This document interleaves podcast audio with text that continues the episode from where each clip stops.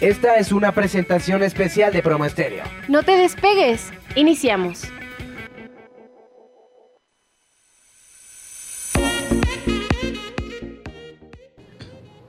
Hola, ¿qué tal amigos? Buenos días, bienvenidos. Hoy martes ya, finalizando el mes de octubre, ya preparados para nuestras fiestas de muertos para recordar a todas esas personas que se nos fueron, que se nos adelantaron. Pero bueno, nosotras somos la maestra Araceli Nogueda, la maestra Lorena Ramos, estamos aquí en Tejiendo Vidas, muy contentas con temas siempre de propuesta, temas muy interesantes y siguiendo en la misma línea, fíjense que Hoy tenemos un súper, súper invitado de lujo. Es el doctor Santiago Franzoni. Les voy a leer un poquitito de su currículum, nomás para que se den idea. Y fíjense, vamos a abordar un tema muy interesante. Nosotros hemos estado hablando desde el punto de vista jurídico, abogadas con perspectiva de género, pero también necesitamos saber qué es lo que está pasando con estas mujercitas, con estas personas que están viviendo temas de violencia doméstica, cuáles son los efectos psicológicos que viven atrás de ellas, cómo es que se dan los círculos de la violencia, y el doctor nos va a dar todos los datos, cómo abordarlo, cómo tratarlo dentro de todas sus especialidades. El doctor es licenciado en psicología sistémica por la Universidad de Buenos Aires, licenciatura en Medicina Holística, tiene un diplomado en entrenamiento de constelaciones familiares y empresariales que no saben qué interesante está también este tema. Vamos a abordarlo ahorita a lo largo del programa. Tiene una certificación en liderazgo empresarial en Levex Dex en Sinaloa, México. Certificación en programación neurolingüística y diseño humano. Un diplomado en Dexia Giver en Suiza. Un diplomado en entrenamiento y constelaciones familiares y empresariales. Tiene un máster en medicina cuántica. Tiene una maestría en psicología sistémica. Y la verdad es que, miren, yo, yo he, tenido la fortuna de poder estar yendo con él y utiliza diversas herramientas que fortalecen mucho el apoyo en terapia, miren, como la hipnosis ericksoniana, la flor de la vida, taller Merkaba, meditación raja, yoga, tai chi y zen, el calendario maya, ley de atracción, numerología, grafología, terapias para el alma, herramientas auxiliares para la psicoterapia, técnicas de tapping en terapia, magnetoterapia en la célula gnóstica y liderazgo empresarial. Bueno, pues muchas, muchas especialidades tiene el doctor. Y hoy tenemos la experiencia, la, la, fortuna de tenerlo aquí. Tiene temas de coaching también. Y bueno, es larguísimo su currículum. Nos vamos a llevar todo el día leyéndolo, doctor. Bienvenido, buenos días. Gracias, buenos días. Un honor estar aquí, Lorena, en este programa y pues poder aportar a todo tu público algo valioso también para que sepan cuándo se están viviendo los primeros indicios de violencia y poder ayudar a todas las mujeres, sobre todo mujeres, también hombres, claro, que también son violentados en casa, así como los hijos, ¿no? Sí. Y, mirar cuáles son los primeros indicios de violencia para poderlos frenar y que esto no, no se expanda más por todo lo que afecta y las consecuencias que tiene esta violencia intrafamiliar. Exactamente, doctor. Y fíjense que nosotros lo hemos dicho, nosotros no es que solamente estemos viendo el lado de las mujeres. La situación es que en cuanto a estadísticas, las mujeres son las más maltratadas, o sea, realmente las mujeres son las más maltratadas. Entonces, es por eso que, que, a veces este, abordamos más desde el punto de vista pues, de las más vulnerables, ¿no? De las mujeres, por supuesto, de los niños, de los adultos mayores, de las personas con capacidades especiales, siempre son los grupos más vulnerables, ¿cierto, doctor? Sí, totalmente. Los ancianos son muy vulnerables, eh, los niños, las mujeres, son, son los grupos más vulnerables, pero también hoy por hoy eh, mujeres que toman roles muy masculinos, que son las que mantienen el hogar, mujeres que trabajan y que ganan bastante bien en puestos eh, de gerencias o, o, de dirección en alguna empresa grande, pues a lo mejor tienen un marido que no gana tanto y también el marido ahora ya empieza a ser violentado, ¿no? Porque la violencia no solamente es golpes, ¿no? Sino también hablamos de violencias eh, o, agresiones. Diferentes formas de violencia. Psicológicas, ¿no? Exactamente. Hasta la intimidación, bueno, y desde el punto de vista es acciones u omisiones. O sea, también todo lo que no se hace, el ignorar a la pareja, el ignorar a, la persona que está con nosotros, porque ahora sabemos que hay muchas relaciones, de hecho también relaciones de mismo sexo y demás, a la persona que tenemos al lado ignorarla, también es una forma de violencia, ¿no? Sí, definitivamente en unos momentos más estaremos hablando acerca de los tipos de violencia que existen, porque de esa manera este, pues nos podemos dar cuenta, lo, más, lo más efectivo, el consejo que se les da de entrada es poderles ayudar a todo el, el, público a identificar cuáles son los primeros indicios de violencia para frenarla en, en, ese momento, porque si se queda así, la violencia de antemano quiero que sepan eh, toda nuestra audiencia que la violencia es un vínculo, o sea, nosotros nos podemos vincular a través del amor, a través del, del, vínculo sanguíneo, que el vínculo sanguíneo es el único que no se puede romper. Exactamente. Pero, pero todos los demás vínculos pues se generan a través del tipo de relación que tenemos con los demás. Un vínculo es la forma en la que nosotros nos relacionamos con las demás personas y, hay vínculos de aprendizaje, hay vínculos de, de fraternidad, hay vínculos de, de, enseñanza, de escuela, de generación, la generación que nos tocó. Hay vínculos de modas, por ejemplo, ¿no? Pero la violencia también es un vínculo y desafortunadamente cuando una persona no tiene los recursos emocionales o mentales suficientes para vincularse de una forma correcta con alguien, lo hace a través de la violencia, ¿no? Sobre todo si vio violencia en casa, o si vivió violencia en casa, o si no tuvo límites en la infancia, como para haber sido una persona eh, respetuosa o empática con los demás. Ahí es cuando, por desgracia, se empieza a generar un vínculo de violencia y las personas muchas veces dicen, oye, bueno, pero ¿por qué no te separas de esa persona, no? Hombre o mujer, ¿por qué no te separas de esa persona que te está violentando? En el fondo esas personas dicen racionalmente, sí, sí me quiero separar, pero no sé cómo hacerlo, ¿no? Cuando una persona dice, no sé cómo hacerlo, realmente no es que no sepa cómo hacerlo, sino que su vínculo es a través de la agresividad, de la violencia. Y entonces eh, esa persona probablemente tenga una baja autoestima o tenga un problema de codependencia y eso puede generar que la persona, por lo tanto, no se pueda separar tan fácilmente, porque esa es una forma de vincularse. Oiga, doctor, entonces, a ver, díganos, ¿cuál es la diferencia entre esa vinculación de la que usted nos habla y la codependencia? ¿O es lo mismo? O sea, cuando hablamos de codependencia y de vinculación, ¿nos referimos al mismo concepto? Sí, definitivamente van de la mano, no, no son la misma cosa, porque puede haber codependencia y no violencia, ¿me explico? O sea, al final de cuentas hay una codependencia eh, sin embargo, van de la mano porque una persona que, por ejemplo, creció con muchos maltratos, es una persona que se vuelve masoquista con el tiempo. Una persona que vivió la herida de humillación, que vivió un abuso, que vivió todo este tipo de cosas, pues es una persona que de alguna manera entiende inconscientemente que eso es el amor. Por lo tanto, permite de, de forma Así lo conceptualiza y lo normaliza, o sea, es la forma de convivir. Efectivamente de forma adulta piensa que eso es el amor y por lo tanto permite ese tipo de vínculos, ¿me explico? Los vínculos de violencia comienzan desde las primeras agresiones. O sea, cuando hay agresiones en, la relación de pareja, por ejemplo, que en la pareja comienza todo, ahí es cuando, cuando ya la persona comienzan a hablarse con malas palabras, eh, comienzan a llevarse, ¿no? Como se dice vulgarmente, se, se empiezan a llevar pesado, se hablan cosas que no deben hablarse, se dicen cosas que no se deben decir y, desafortunadamente pues eso genera que a la larga eh, empiecen a crecer los, los, los de violencia, ¿no? Hay formas de agresividad activa y hay formas de agresividad pasiva. En este caso, todo se comienza con una agresividad pasiva, un mal comentario, una ofensa, una forma de, no sé, un apodo, un sobrenombre, y de ahí comienzan las agresiones. Conforme el agresor ve que la persona se deja, que no coloca un límite, la agresión pasa a más cada vez y más y más hasta que se vuelve física.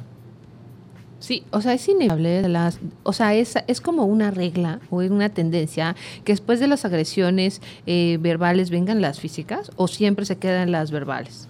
Em, en porcentajes, digamos. La verdad no, no, no sabría decir en el tema de porcentajes, sin embargo, sí puedo decir que hay una alta incidencia a las, a las agresiones físicas cuando previamente hay una agresión verbal. O sea, la agresión verbal es la que, o la agresión psicológica es la que abre la brecha. Es lo que abre la brecha. Para que después se dé el golpe, el, ya el jalón. Exactamente. Porque ya no encuentras la forma como de reventar, entonces ya no solamente es el comentario, sino ya empiezan a haber agresiones físicas. Exactamente. Por ejemplo, cuando hablamos del tema agresivo, eh, por ejemplo, la amargura o la hostilidad eh, en las solicitudes de otras personas puede empezar a, mostrar este tipo de agresiones pasivas, ¿no? Por ejemplo, retrasar algo cometer errores intencionalmente. Cuando, se, cuando uno, está, uno está trabajando o uno está en la casa es otra forma de, agresividad pasiva, ¿no? El silencio, la arrogancia, el dejarse de hablar tres, cuatro días o tres, cuatro semanas, ¿no? También es un tipo de, agresividad pasiva, ¿no? De violencia. Eh, por ejemplo, si hablamos del tema económico, pues también hay violencia económica, ¿no? Cuando ya no, ya no hay un gasto, cuando ya no se está comprando lo que es necesario, ¿no? y que la otra persona pues tiene que arreglárselas por sí solo, cuando al principio no fue el acuerdo, ¿no? Ejerce el poder a través, fíjese doctor que yo hice ahí un trabajo de investigación comparativo con diferentes legislaciones de América Latina y se contemplaba justo ya hace muchos años cuando se empezó a trabajar el tema de violencia doméstica, violencia, violencia intrafamiliar, se hablaba del justo del poder que se ejerce por ejemplo, cuando el marido es el que provee y la mamá o la señora o la otra parte es la que se queda en casa o el que se queda en casa, el que sale ejerce un poder a través del tema económico. Y este pues justo de no te doy y a través del tema económico ejerce ese poder y o bien a través del tema material o patrimonial, ¿no? Este, te rompo lo que te gusta, ay, se me cayó, este, accidentalmente, ¿no? Y casualmente cuando están pasando o cruzando justo en esos ciclos más pesados de violencia. Entonces, hay diferentes formas de violencia en acciones, en omisiones y que van desde el punto de vista psicológico, desde el punto de vista sexual, por supuesto, ¿no? Cuando los obligan a tener relaciones sexuales, intimidad, que no era el deseo de la otra parte, y o bien con el tema eh, patrimonial y material que también este, es, es, es, visto en otras legislaciones y en otros países como una forma de violencia también. Sí, totalmente. Eh, a veces ese tipo de agresiones comienzan, por ejemplo, cuando, cuando el marido, no sé, el marido o la mujer son sociópatas o narcisistas encubiertos y que comienzan con comentarios insidiosos de, de aislamiento, ¿no? No salgas a ver a esas personas, no me gusta que estés ahí, este, no tienes derecho a salir, no tienes derecho a hacer, no tienes derecho a hablar con nadie, no tienes derecho a tener redes sociales, no tienes derecho a cosas que ya son muy extremas, ¿no? Cuando empieza ese tipo de aislamiento, cuando empieza ese tipo de coerción, es cuando ya hay las agresiones, ¿no? Por ejemplo, eh, también la conducta cínica que puede tener una persona, ¿no? Que ya es un cinismo o que, o que ya hay, eh, de alguna manera, formas de expresión ya fuertes, ¿no? De, como decíamos, de sobrenombres o de tú eres esto, lo otro, ya empiezan ese tipo de agresiones y si la otra persona lo permite, se da que desafortunadamente pues se va a seguir generando, generando, generando, porque la persona sufre una, una desvalorización, ¿no? Si la persona ya de su núcleo familiar por baja autoestima o por heridas de abuso, de rechazo, de abandono, ya viene desvalorizada, pues esta persona desafortunadamente trae como ese perfume, trae como esa esa esencia marcada, ese marcaje, y eso es lo que hace que los demás pues le, humillen, ¿no? Las humillaciones y las agresiones comienzan en casa realmente, ¿no? Nos damos cuenta cómo un padre puede tratar a los hijos y eso puede generar ya una marca en la persona que piensa que eso es el amor y cuando es adulta, cuando es grande... Lo replica. Lo replica. Y lo, normaliza, por supuesto. Fíjese, doctor, que nosotros hemos venido trabajando estos temas, abordándolo de, desde muchos, desde muchos este, otros escenarios, pero sí en definitiva lo que siempre hemos hablado desde el tema de género, la falta de inclusión y demás, siempre ha sido no normalizar este tipo de situaciones, no normalizarlas y no replicarlas. Y por eso hablábamos de repente que la sociedad este, está podrida, está descompuesta. ¿Y por qué? Por la falta de integración desde las familias y la forma en la que justo todo este, toda esta, esta forma de vida se va normalizando. Después los niños crecen, la replican y hablábamos de empezar desde temas de educación y democratización desde casa, desde casa, para que lo que se replique sea otro tipo de acciones, no y no justo esa, esas formas de, de violencia como una forma de vida normal. Y por supuesto, si lo vivieron desde pequeños, pues lo ven como algo que se puede replicar y que se puede hacer comúnmente, ¿no? Una forma de vida. Claro, de hecho la violencia puede comenzar desde el vientre materno, ¿no? Donde el padre ofende a la madre y le dice cosas tan horribles a, la, a la madre, este, no sé, por ejemplo, ¿y ese hijo es mío? O sea, ya desde ahí hay una violencia, ¿no? Número uno, sí, claro. Ese hijo, ese hijo es mío o de quién es, con quién estuviste cuando la mujer ni siquiera al caso, ¿no? Entonces eso ya desde ahí hay un problema de violencia grave o que hay agresiones en, el embarazo. Ya estamos empezando mal. El rechazo, ¿no? Estás embarazada, no olvídate. Ya desde ahí hay un rechazo. Yo quería niño, ya es niña, o yo quería niña, ya es niño, y ya de, sí. Ahí hay una agresión, efectivamente. Sí, tenemos que, debemos tener mucho cuidado de, de la forma en la que estamos recibiendo la noticia de la, de- del, del embarazo, cómo recibimos a ese bebé también es súper importante, Sí, ¿verdad, mucho, doctor? o sea, hay, ojo, y aquí los estamos leyendo, a ver, en redes sociales, este, ya los veo que nos están viendo, los que tengan dudas, le quieran hacer alguna pregunta al doctor, aquí estamos a sus órdenes, pues nosotros nos vamos a un corte y regresamos con ustedes, pero los vamos leyendo aquí en Tejiendo Vidas.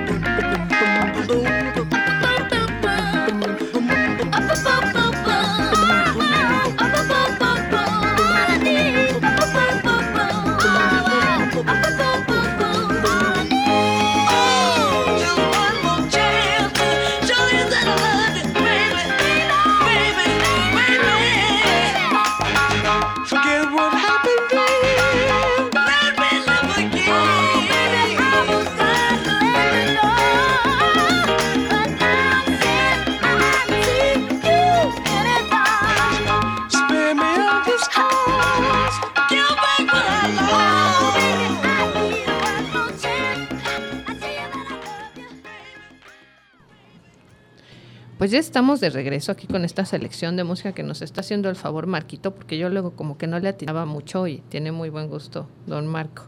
Eh, estamos de regreso con este tema tan interesante. Qué bueno que nos están viendo, ya los vi por ahí. ¿Qué preguntas tienen? ¿Qué dudas? Ahorita agárrense el, ofertón, aquí está el doctor para contestarles las dudas. Eh, ¿Qué quieren saber? ¿Dónde los puede atender y demás? Estamos a sus órdenes. Pues bueno, estábamos hablando justo, doctor, de estas formas de violencia, ¿no? Desde las formas materiales, psicológicas, sexuales y demás. Y hablábamos de que en mayoría las generadoras, eh, eh, los generadores son hombres. Pero sin embargo usted también hablaba de un tema muy importante. También hay hombres violentados que por cumplir con estos roles de masculinidad, de, bueno, es que yo soy muy macho, soy muy fuerte, no denuncian, no hacen nada, se quedan callados y están Exacto. viviendo en un perfecto infierno, Exacto. justo por cumplir con todos estos estereotipos de ser hombres machos, aguantadores, no llorar, no decir nada.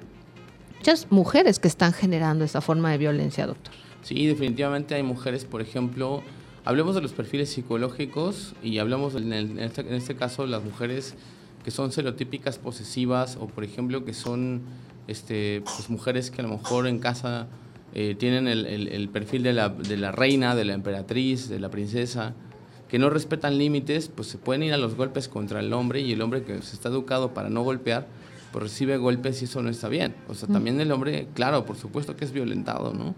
O la mujer estereotípica posesiva que probablemente el hombre pues no está haciendo nada malo, pero la mujer, este, no sé, a lo mejor le raya su carro o, o lo expone o le avienta su ropa a la calle o lo que sea, son formas de violencia también. O sea, también para los hombres, también para los hombres es importante, este, caballeros, por favor, pues no se dejen violentar, pongan un alto.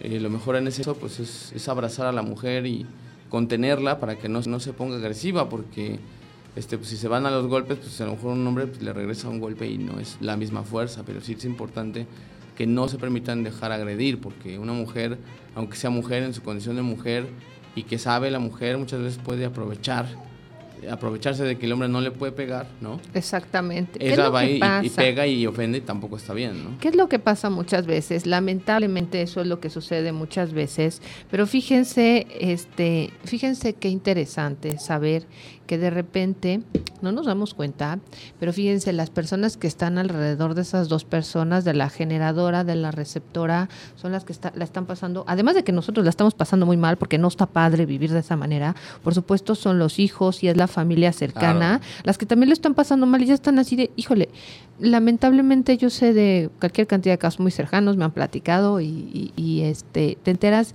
de niñas, de niños que viven en casa donde lo que más desean es que los papás cada quien agarre su rumbo, con tal de ya no estar viviendo Sí. esas formas de violencia en casa. Sí, definitivamente son, son formas en las que es muy importante darnos cuenta de que eh, los más afectados en este caso pues, son los niños, ¿no? Porque ven a los padres gritarse, ven a los padres pelearse, ven a los, a los familiares que son grandes y los niños muchas veces pues no, no tenemos una cultura del respeto, ¿no? El respeto es lo más importante.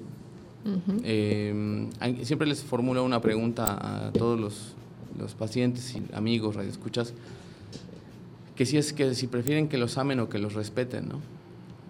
¿Qué será lo, lo cuál es la respuesta correcta, doctor? A ver, que nos diga la audiencia.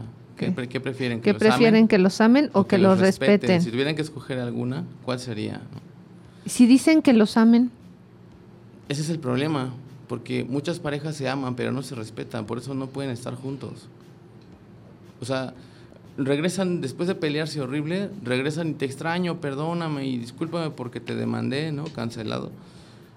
Y no, sí, bueno, ya retira todos los cargos y, y de vuelta, ¿no? Pasan dos, tres meses, pero como no tiene esa cultura del respeto, se vuelven a pelear horrible y otra vez van para atrás. Entonces, ahí es cuando vemos que aquí lo importante es el respeto, ¿no? Y la cultura del respeto, desafortunadamente, en América Latina, pues es muy poca, ¿no? Empezando por, por, pues, por señalizaciones, por este, tránsito, por pagos, por dejar todo al último. Ahí nos damos cuenta, no hay una cultura del respeto, ¿no? Y también hacia los niños, hoy hablo en el nombre de los niños, este, más que de las parejas, porque es, es una falta de respeto grave ponerse a pelear en frente de un niño pequeño, ¿no? Estamos violentando los derechos humanos de un niño porque no los tenemos en cuenta, porque pensamos que no sienten o porque pensamos que lo que sea. Un niño que es abusado es un niño que dicen, a veces dicen los adultos, los niños no sienten, los niños no, no tienen ningún problema y no se dan cuenta hasta qué grado puede afectar eso a, a una persona cuando es adulta, qué traumas tan grandes le puede generar, qué, qué problemas tan grandes o tan graves le puede generar a alguien que, que crece con un- ese tipo de heridas, ¿no? de traumas. exactamente. Entonces, la respuesta correcta es primero que me respeten y luego que me amen. Exactamente. Ajá.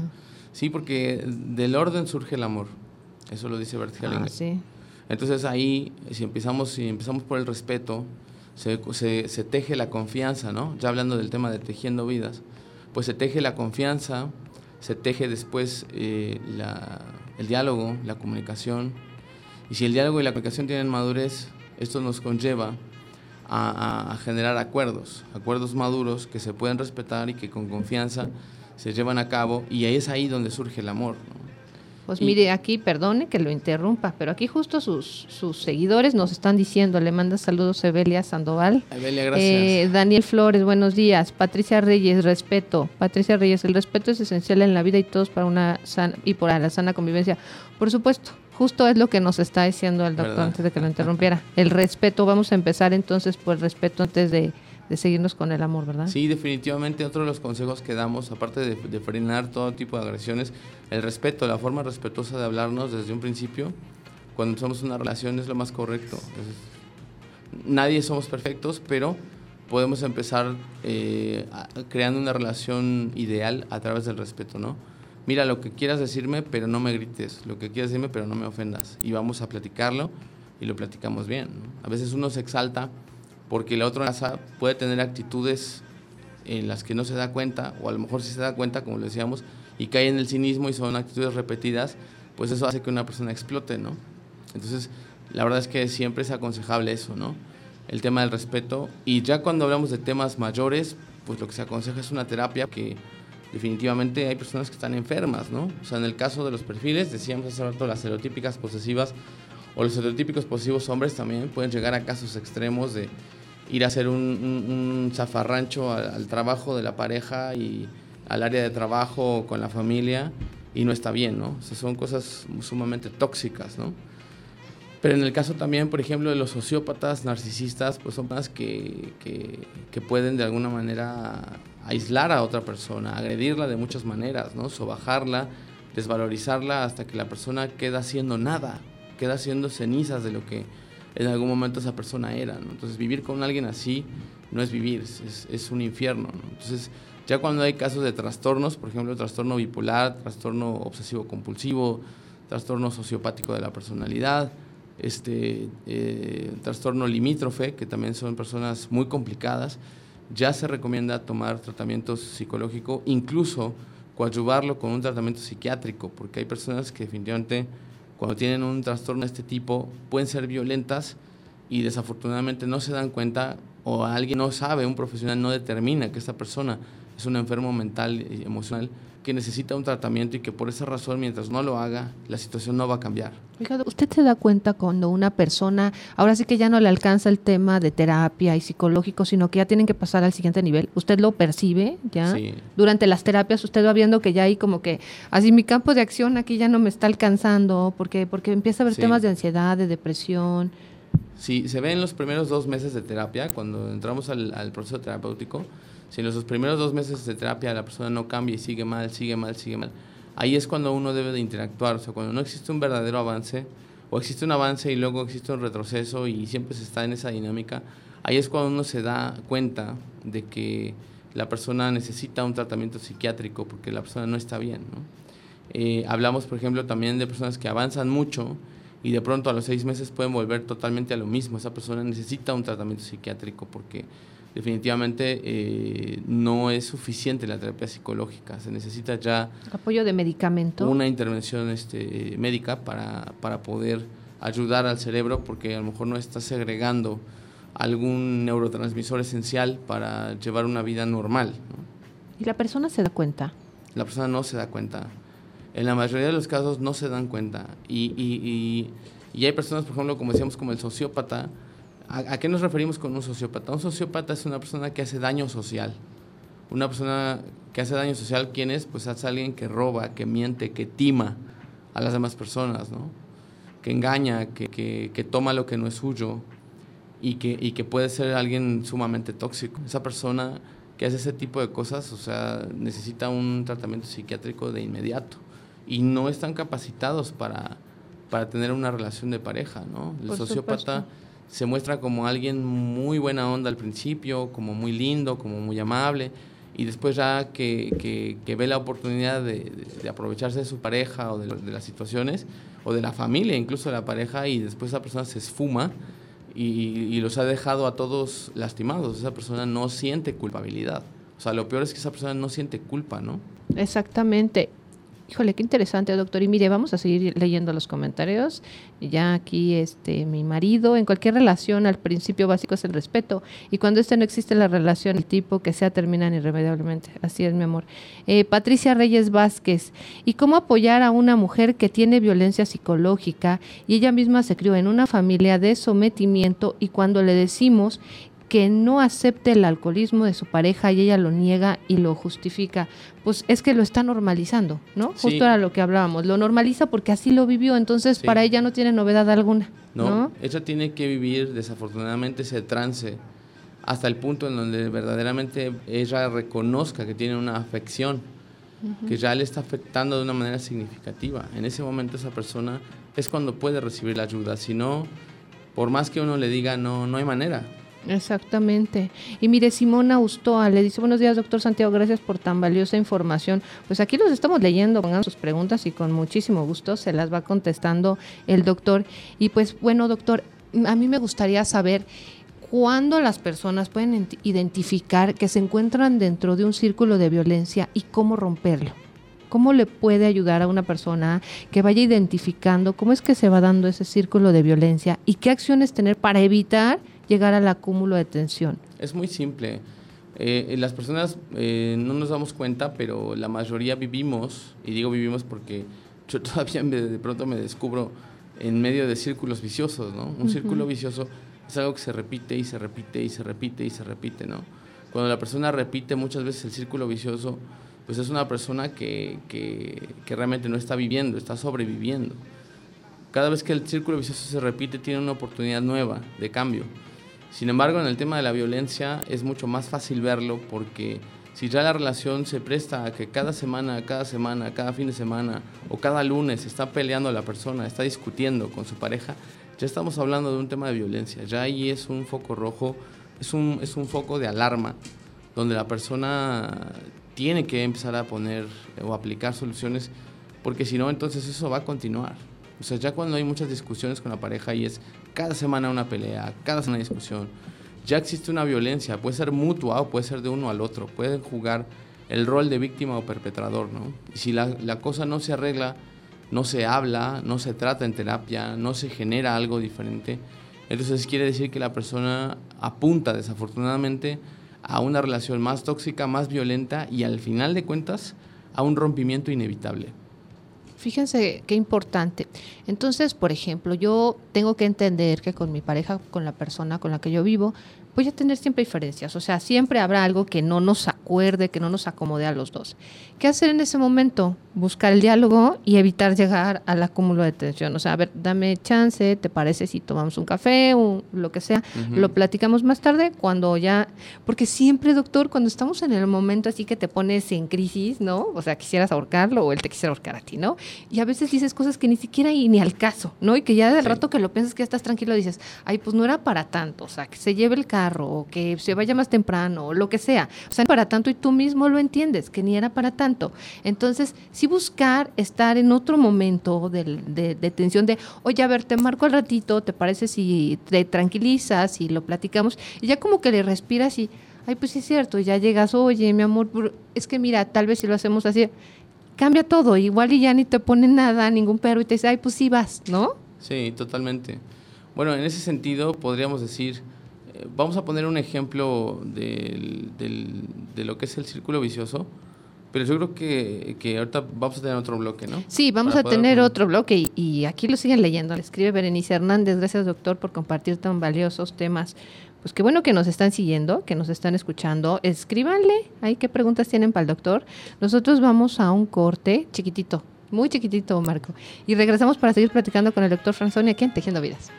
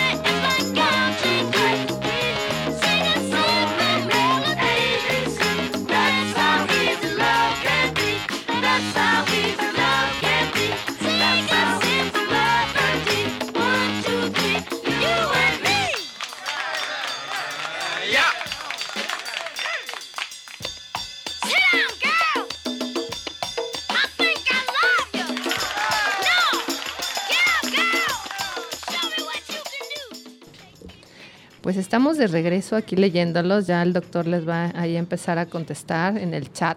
Lo que le quieran preguntar aquí nos está contestando. Oigan, pues estábamos con el círculo, justo este círculo de violencia, cómo hacerle para evitar llegar al acúmulo de tensión y para mantenernos en una fase en donde todos estemos en paz, como parejas, como familia, y le estemos dando esta paz y esta armonía a la familia, ¿no, doctor? A los hijos. Sí, sobre todo es que, miren, en la humanidad, hoy por hoy, podríamos decir, yo creo que sería muy bueno eh, que promovieran o que promoviéramos todos algún tipo de ley para que todas las personas se hagan una evaluación psicológica desde las escuelas, no solamente a los chicos, sino también a las familias, porque desafortunadamente eh, el género humano en el tema emocional y, psicológico se está deteriorando muchísimo. Y no sabemos hasta qué punto puede impactar y, y- y no le damos la importancia que deberíamos de darle, ¿no? Hoy afortunadamente cada día más el tema psicológico es algo fundamental, ¿no? Se está convirtiendo la terapia en una canasta básica porque definitivamente vivimos tiempos bastante, bastante difíciles, ¿no? Así es. Y en ese sentido, yo pues les podría decir qué tipo de ley o qué tipo de amnistía me gustaría que se pudiera promover, pues una en donde cada persona se tenga que evaluar, ¿no? Incluso antes de casarse, que sea un requisito, así como se piden análisis de sangre, también que se pida una evaluación Y psicológica. ya sabes con quién te estás casando, ¿no? Exactamente, ¿no? Que sea realmente y algo este, eh, eh, expedito, que sea algo realmente legal, ¿no? Que la persona puede decir, ¿sabes qué? Pues tienes un trastorno, no te puedes casar hasta que no te trates, ¿no? ¿Por qué? Por el daño tan grave. que que puedes se- ocasionarle a la nueva familia. Exacto, y que así las generaciones pueden crecer más seguras y, y mejor, ¿no? En todo sentido. Así es, mira, le escribe María Betsabe Ramos Páez. Las mujeres ya no debemos permitir violencia, la solución tomar una decisión y salir. Miren, yo les voy a contar en base a lo que dice Betsabe y en base a lo que dice el doctor desde el punto de vista jurídico, que les he venido tratando. Eh, hay un marco jurídico internacional amplísimo, eh, los, documentos Belém do Pará, las, las convenciones internacionales para la no discriminación y violencia hacia las mujeres, la misma ley federal sobre no violencia hacia las mujeres, Legislación tenemos muchas, la obligatoriedad de ser estados partes en convenios y tratados internacionales en los que México debe bajar políticas públicas, legislación, normatividad y acciones concretas como las que dice el doctor. Desde el punto de vista federal, estatal, todo esto va permeando a través de las acciones. Sigan las acciones que está haciendo el Instituto Nacional de las Mujeres, que es el rector de todo este tipo de, de temas desde el gobierno federal. Ellos van permeando la transversalización de la perspectiva de género. Todos estos temas se ven a través del gobierno federal en políticas públicas, pero también las iniciativas. Fíjense que en unos días más eh, les voy a pasar, ayer estuve analizando y estudiando la Gaceta, la publicación del Día Internacional para el Feminicidio, en contra del feminicidio, que, que se va a conmemorar los días 16 de enero, lo estaba leyendo, también una reforma que hay sobre cómo eh, seccionar más los temas de violencia desde el sector urbano y el sector donde no hay todas las redes y las formas en las que las mujeres pueden, so- pueden justo denunciar o presentar su, su queja, que, que la están pasando mal, abusos sexuales y demás. En unos días más lo vamos a comentar, pero es muy cierto lo que dices, María. Eh, cuando hay temas de violencia, hay que ver por qué están sucediendo y por supuesto también como dice el doctor, o sea, las terapias se vuelven un producto de, de consumo básico, porque sí tenemos que entender, aunque muchas personas en la sociedad y en nuestras mismas familias no lo acabamos de entender, que el tema psicológico es un tema importantísimo, ¿no? Porque cuando le dices a una persona, oye, es que ve a terapia o lleva terapia, no, pues no estoy loca. No, no es de estar loca. no, no. Es un tema de conciencia, Sí. ¿no? De cómo, cómo estoy yo trascendiendo con mis hijos y con mi familia a través de mi, de mi espíritu sano, de ser una persona sana. O sea, eso es lo que tenemos que hacer conciencia. ¿no? Sí, totalmente. eh, podríamos decir, causas psicológicas son las que hay detrás de un feminicidio, ¿no? ¿Qué lo provocó realmente? O sea, eh, también podríamos decir, bueno, pues, ¿qué hay detrás de un homicidio? Porque también un hombre, o sea, yo desafortunadamente tengo un, un caso de un amigo, un amigo muy querido, que su ex lo mató. O sea, a él lo mató la mujer, ¿no?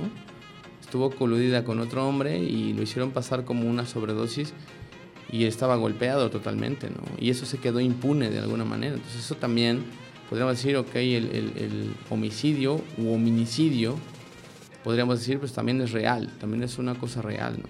Y, y- y- y mi esposa lo sabe, que está aquí presente, ella sabe lo que pasó, ¿no?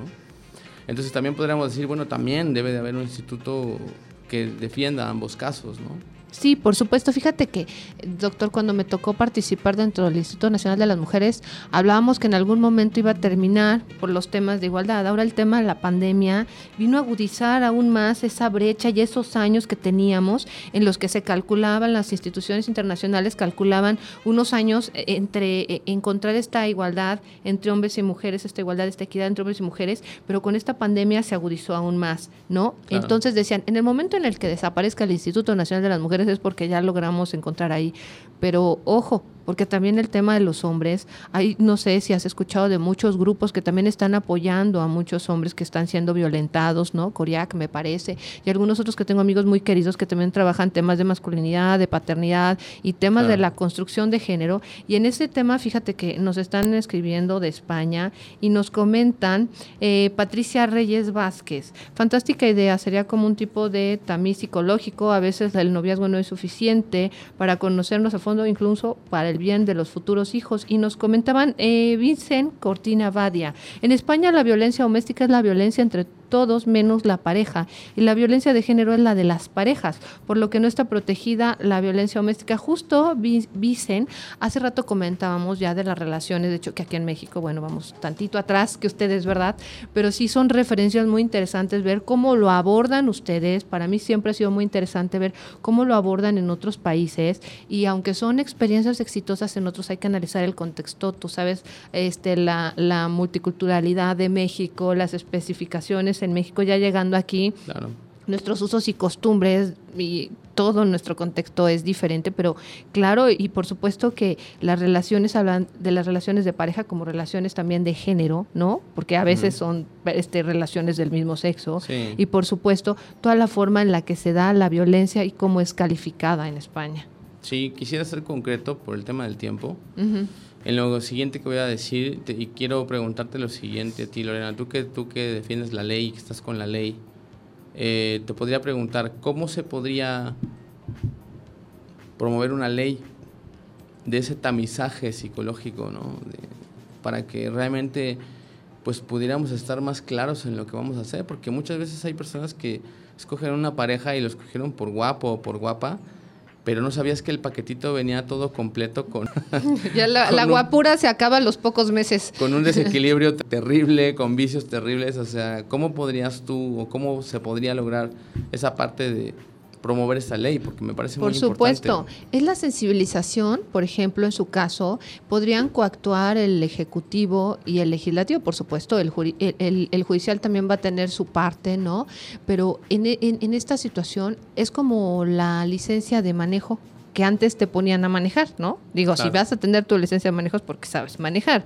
Y como bien lo dijo también, cuando te vas a hacer tu examen y hay estados, habrá que ver, hay legislaciones que en todos los estados ya nos están pidiendo los exámenes de sangre también para contraer nupcias. Exactamente. ¿no? Entonces, habrá que homologar las legislaciones estatales, la- ver qué están haciendo a través de los desde los municipios, los estados y a través de la federación para concientizar y sensibilizar a todos de la importancia de que una persona que va a contraer nupcias o va a tomar la decisión de hacer una relación, de hecho, porque muchos no contraen solamente nupcias, o sea, también me voy a vivir con él, está el concubinato, está el Claro. amaciato, o sea, hay diferentes formas, ¿no? Exactamente. Pero sí sensibilizarnos de que antes de iniciar una relación, sea hecho, sea formal, sea como sea, ¿no? Exacto. Debemos de estar conscientes de que la otra persona debe contar con un examen psicológico, de que ambas partes deben de saber, o sea, atrás de, de- de la cara bonita del hombre, de la mujer, ¿quién está?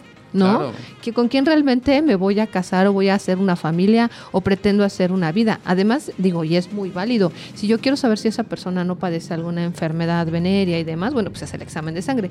Pero algo más importante aún, o del, del mismo tipo de importancia, es quién está atrás de la careta, de la cara con la que yo estoy contrayendo un compromiso. Vamos a dejarlo en compromiso, ¿no? Porque puedes, puede haber personas que, que, que cohabitan, que viven en una relación de concubinato con total respeto y con, con todo lo que, lo que la ley conlleva, la normatividad conlleva, derechos y obligaciones, aunque no se contraigan nupcias, y sin embargo no sabemos psicológicamente, y cuando intentamos decirle a esa persona, o no lo intentan decir a nosotros, pues no estamos conscientes de saber lo- lo- el daño que estamos causando. Exacto. Y también me gustaría saber cómo podríamos proponer o promover una ley que exija que en todas las escuelas se sometan una hora de clases como tipo terapia, o más bien terapia realmente, Claro. dentro de las escuelas y algún un tipo de programa de terapia para los padres de familia, porque la verdad es muy necesario. Nosotros hemos visitado muchas escuelas, ¿verdad? Donde ni siquiera tienen un apoyo psicológico, ¿no? Fíjate, doctor, qué importante es este tema. Yo también les he hablado de un tema de civilidad, ¿no? De hacer ciudadanos responsables y cómo se hacen desde pequeños. Aquí en México, bueno, tal vez tú no lo sepas, tal vez tu esposa sí, pero antes teníamos clases de, de civil, de civismo, no sé si te acuerdes. O sea, nosotros somos una generación que venimos de clases de civismo, ¿no? Del respeto desde a las leyes de tránsito, del, del, del buen convivir del ciudadano, por supuesto. Y lo quitaron un tiempo y como que esa que, generación quedó un poco desorientada en estos temas, que además son temas básicos para la cordial convivencia del día a día. ¿Y cómo lo vemos? Salimos a la calle y vemos la, la falta de convivencia, que cuando viajas o vas a otros países dices, bueno, ¿cómo es posible que la gente ya sepa que es uno y uno? ¿Cómo es posible que sepas que amarillo es me detengo? ¿Cómo, cómo que pongo la direccional y me paro? ¿Cómo es que no tiro papeles a la basura? Y esa generación donde se rompió todo eso, en este momento creo que lo están retomando. Entonces, tanto este tema de la civilidad, porque va muy de la mano el tema de una formación básica al ciudadano, la democratización familiar, hace ocho días hablábamos de la democratización familiar, por cierto, todos nuestros podcasts, si ustedes le ponen Tejiendo Vidas, encuentran temas interesantísimos en Spotify y aquí en Promo Estéreo, encuentran y los pueden estar escuchando. Hace ocho días hablamos del tema de la democratización familiar, la importancia de la participación y de la formación de la ciudadanía desde casa. O sea, cómo el tema de la democracia en casa se va a reflejar en menos forma de violencia Claro. doméstica y demás. Entonces, la importancia con lo que tú estás diciendo, doctor, exactamente. O sea, cómo trabajar en las escuelas, el tema de la de, de hacer ciudadanos este que tengan una, un buen conocimiento del buen convivir y el tema psicológico, que también es básico. Yo escucho en todas las escuelas que tienen psicólogas, psicólogos y apoyo, que de verdad presenten como, como currícula, ¿no? Exacto. Como parte del plan de estudios, cuáles son las acciones concretas que van a estar realizando con todos los alumnos, porque yo veo que solamente cuando les salta como que el alumno que se quedó dormido, que no fue, que no está comiendo, que lo ven distraído, que no quiere convivir o que está agrediendo a otros compañeritos, llaman al papá o a la mamá, pero que no solamente sea en ese caso de foco rojo. Exacto. Puede, que, puede haber muchos niños que estén nada más conteniendo, no lo estén manifestando, pero realmente la pasando muy mal. Sí, totalmente. También la violencia, eh, como lo decía Vicen de España, un saludo, este, eh, también es- se da entre hermanos, ¿no? Se da de padres a hijos o de hijos a padres. Se da con los nietos, se da con la rebeldía de un hijo. A veces un hijo puede ser un- una persona sumamente violenta, que a lo mejor ha caído en drogas y que por el influjo de drogas o alcohol ya está empezando a violentar a la familia, ¿no? Desafortunadamente. Y claro, quienes lo hicieron así, a veces hay casos donde dices, bueno, pues este joven, ¿qué, qué, cuál es el problema que tiene? No tiene límites. Es un cáncer. ¿Por qué no tiene límites? Porque los padres se fueron a trabajar y ¿quién lo cuidó? La abuela. Y el amor de la abuela es mal consentidor. No, bueno, y- o las redes. ¿Quién lo cuidó? las redes. Las redes, el internet, ese, ese, ese fue el- la, este, la herramienta que los cuidó. Y fíjate una noticia que me, doctor, que me estremeció, ayer la venía escuchando, de unos niños que me parece, no sé en qué estado, estaban jugando un jueguito, descargaron un jueguito así como de muy violento, de armas, um, personas que no se dedican a buenas cosas, los, los, este, los llamaron, les dijeron, oye, ¿quieres ganar un dinerito, este, di- divirtiéndote a través de las armas, tal? Y se llevaron a tres niños en un estado. Y el foco rojo que tenemos, o sea, por supuesto, de, de que no estemos supervisando a los niños y los estemos dejando que tengan el libre elección de meterse a redes sociales sin ver sus edades y las restricciones, ¿no? Exactamente, sí, hay que tener mucho cuidado con eso. Y, y digo, la violencia a final de cuentas se da porque no existen o no, se establecen los valores correctos, ¿no? Porque no se establecen eh, los estatutos y el orden. Exactamente, Del siempre me respeto. hablas de- del orden. Y, Y, y sobre, bueno, todo, sobre todo, perdón, en eso, por último, quiero comentar que sí, estadísticamente a, todos los niveles se dan las agresiones, pero más se da este tema de agresiones u homicidios, feminicidios, en un nivel socioeconómico bajo. También tiene mucho que ver. Sí, hay que ir, hay que ir seccionando en dónde y con los datos que son muy importantes para la aplicación correcta de políticas públicas que realmente incidan.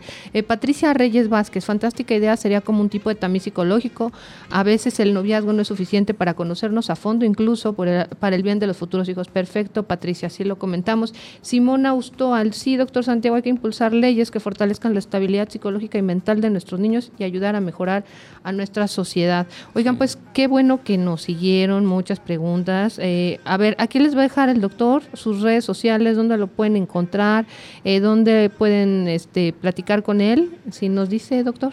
Sí, claro, este, me pueden encontrar en Facebook, igual así como Santiago Franzoni, con doble N, Z doble N. Eh, al ratito, de hecho, tenemos nuestro propio programa también. Estaremos hablando de temas profundos. Y también como Equilibra tus emociones, nos pueden encontrar www.equilibratusemociones.com de nuestro, nuestro sitio.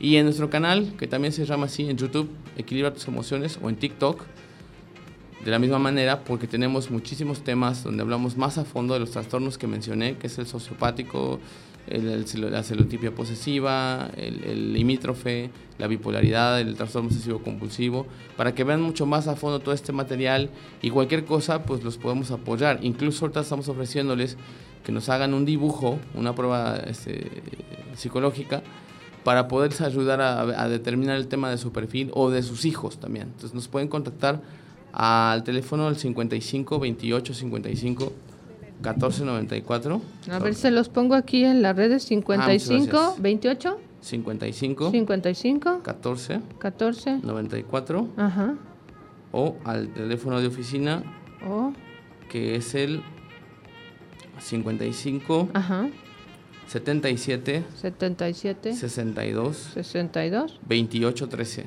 28 13. Bueno, pues aquí les dejo, ya les dio el doctor sus redes sociales, eh, donde lo pueden contactar.